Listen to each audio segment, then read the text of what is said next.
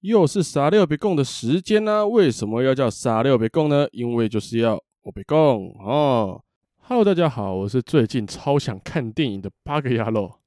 听众一定觉得很好奇，为什么连三天都有新集数？因为今天十月八号，细田守的新电影《龙与雀斑公主》要上映了。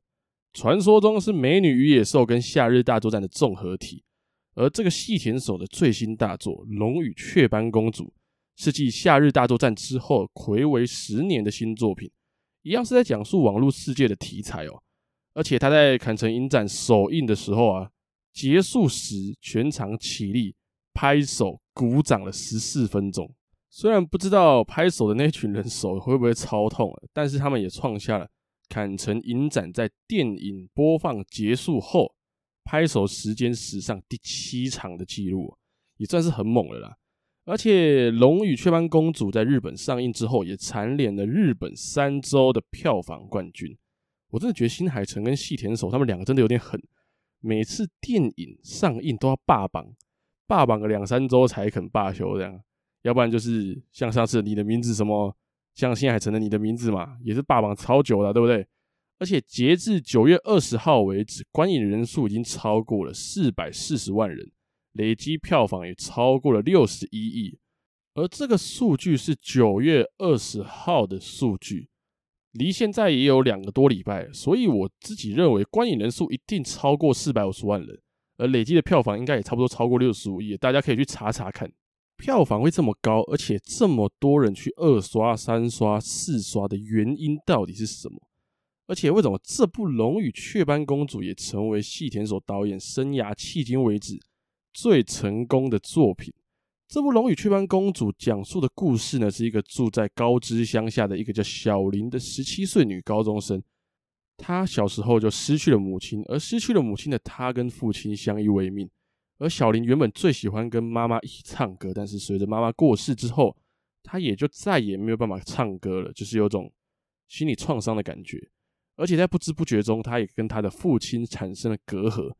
而渐渐的跟现实世界脱节了，没有办法敞开心胸跟现实世界接轨哦，而埋首于他作曲之中。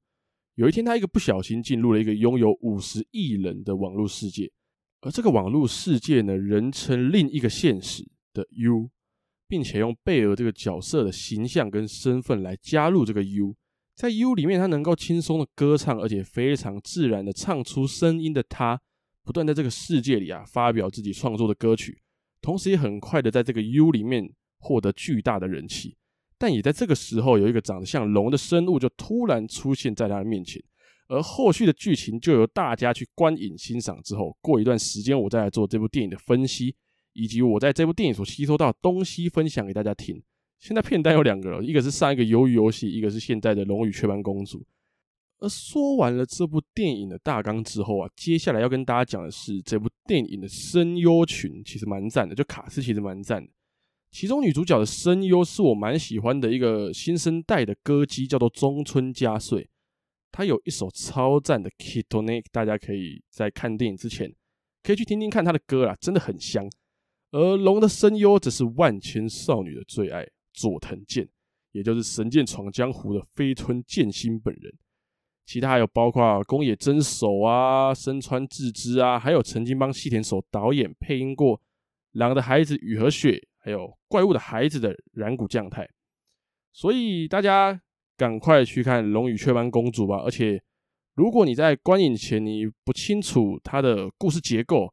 甚至是你想要。先了解一些些的内容，还有包括它的剧情的过程的话，建议你可以去听听看六在他的新节目，也就是六的自由研究室，他有讲到关于《龙与雀斑公主》，他在二刷之后，他对这部电影的想法以及感想，还有对于观影前的人有一些提醒啊，就是也不是提醒，就是。让大家比较清楚这部电影的结构，还有这部电影到底在演什么。所以大家可以去看看，其实蛮赞的。如果你也怕被爆雷的话，就是你不想要知道剧情的话，今天好不好？十月八号正式上映了。如果你对这部电影有兴趣的话，赶快去电影院看吧。虽然说现在电影院可能好不好，大家还是会有点疑虑，但是如果你不担心这个的话，你就赶快去看吧。而我毕竟好不好，是是《龙与雀斑公主》在台湾上映的第一天，那我也要去看了。大家如果看完有任何的心得感想的话，你可以在 IG 私讯啊、留言啊，然后在 First Story 或 Apple Podcast 里面留言告诉我，你对于这部电影的感想是怎么样的。那么今天的集数傻料别供的集数就是这么的短，这么的精准，好不好？跟大家讲讲关于这个资讯，所以大家我要先去看了，大家拜拜。